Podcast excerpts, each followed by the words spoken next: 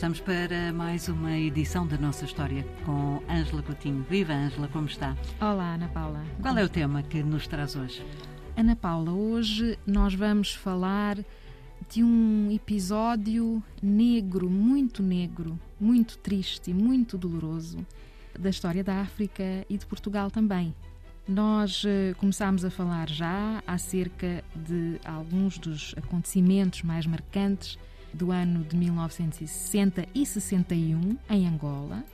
Falámos da revolta da Baixa do Cassange, que foi um dos acontecimentos que acabou por conduzir ao início da, da, guerra, chamada Guerra Colonial aqui em Portugal e chamada Luta de Libertação Nacional uhum. uh, nos países africanos. Mas o contexto uh, político em Angola em 1961 foi uh, extremamente conturbado e duro, e há outros acontecimentos dos quais temos de falar para que os nossos ouvintes, sobretudo os mais jovens, uh, fiquem elucidados, porque há de facto, uh, nós quando trabalhamos em história, conhecemos alguns factos, não é? Que não são questionados. Há muita documentação, testemunhos, etc. E houve acontecimentos marcantes em 1961, dos quais temos de falar. E vamos começar com a data de 4 de fevereiro. Uhum. É, muita gente fala desta data. 4 de fevereiro, o que é que aconteceu a 4 de fevereiro de 1961 em Angola e mais precisamente em Luanda?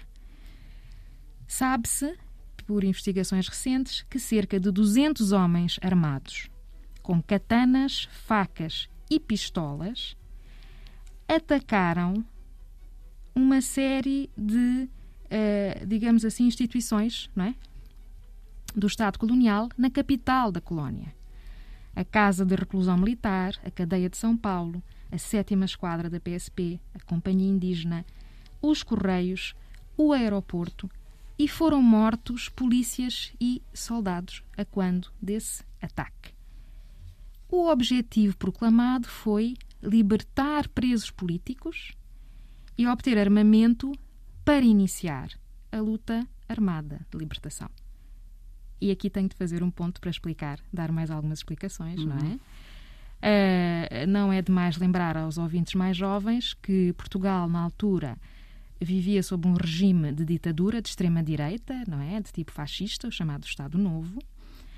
Uh, nós temos falado muito das independências africanas uh, e já foi dito que uma colónia vizinha de Angola, no norte de Angola, o Congo belga, conseguiu a independência em 1960, no ano anterior. Assim como muitas outras, não é? No continente africano, o ano de 60 é chamado Ano de África. Uhum. E também sabemos, pela consulta de arquivos, uh, que Salazar, isto é célebre, não quis negociar com estes movimentos independentistas das colónias.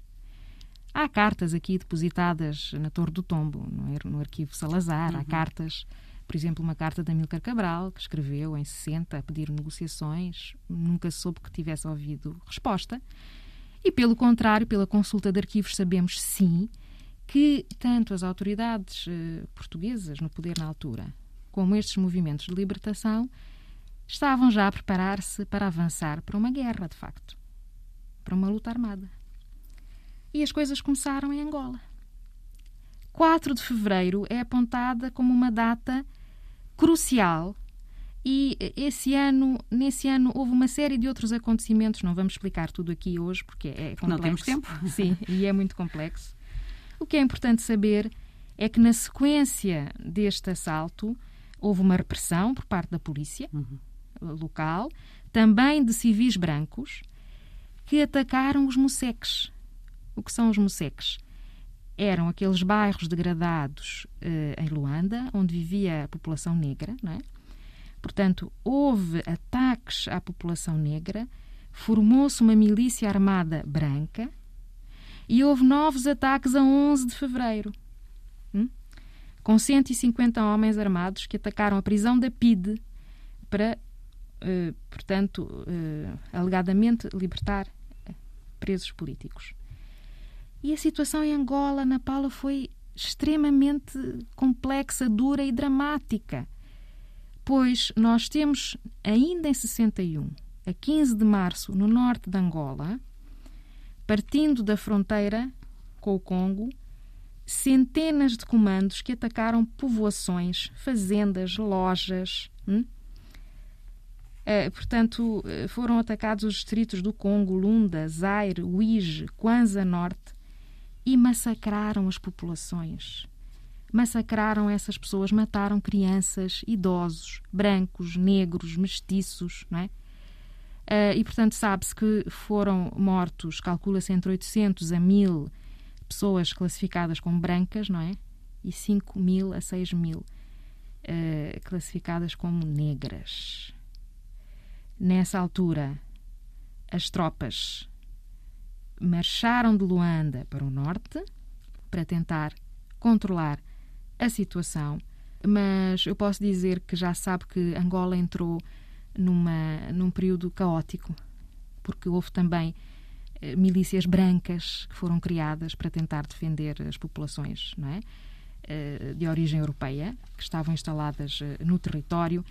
E temos então em 1961, eh, Salazar manda tropas da metrópole, como se dizia, para Angola. Portanto, esse foi o ano do início de uma guerra que afetou profundamente uma geração em África, em Portugal, com consequências que vivemos até hoje, não é? Afetou profundamente muitas famílias. Eh, em África, com certeza, porque foi o palco de guerra. A seguir foi a Guiné, em 63 e Moçambique em 64. Afetou muitas famílias eh, portuguesas e posso talvez dar aqui um dado de interesse. Em Portugal, sabe-se agora que um general, o general Botelho Muniz, nesse ano de 61, tentou dar um golpe contra Salazar para evitar que houvesse uma guerra que se calculava a nível das Forças Armadas, ao mais alto nível, por aqueles que contestavam, havia os outros que apoiavam, não é? Calculava-se que fosse uma guerra de guerrilha em várias frentes, em dois continentes, pensava-se que pudesse haver também em Timor, que os militares consideravam que são guerras perdidas, como nós estamos a ver agora no Afeganistão ou na Líbia, não é? As guerras de guerrilha, tanto quanto eu saiba, pelos militares são consideradas muito difíceis de ganhar, perdidas uh, pelas forças uh, armadas que atuam de forma, digamos assim, regular, não é? Ângela, obrigada. Até para a semana. Até para a semana, Ana Paula.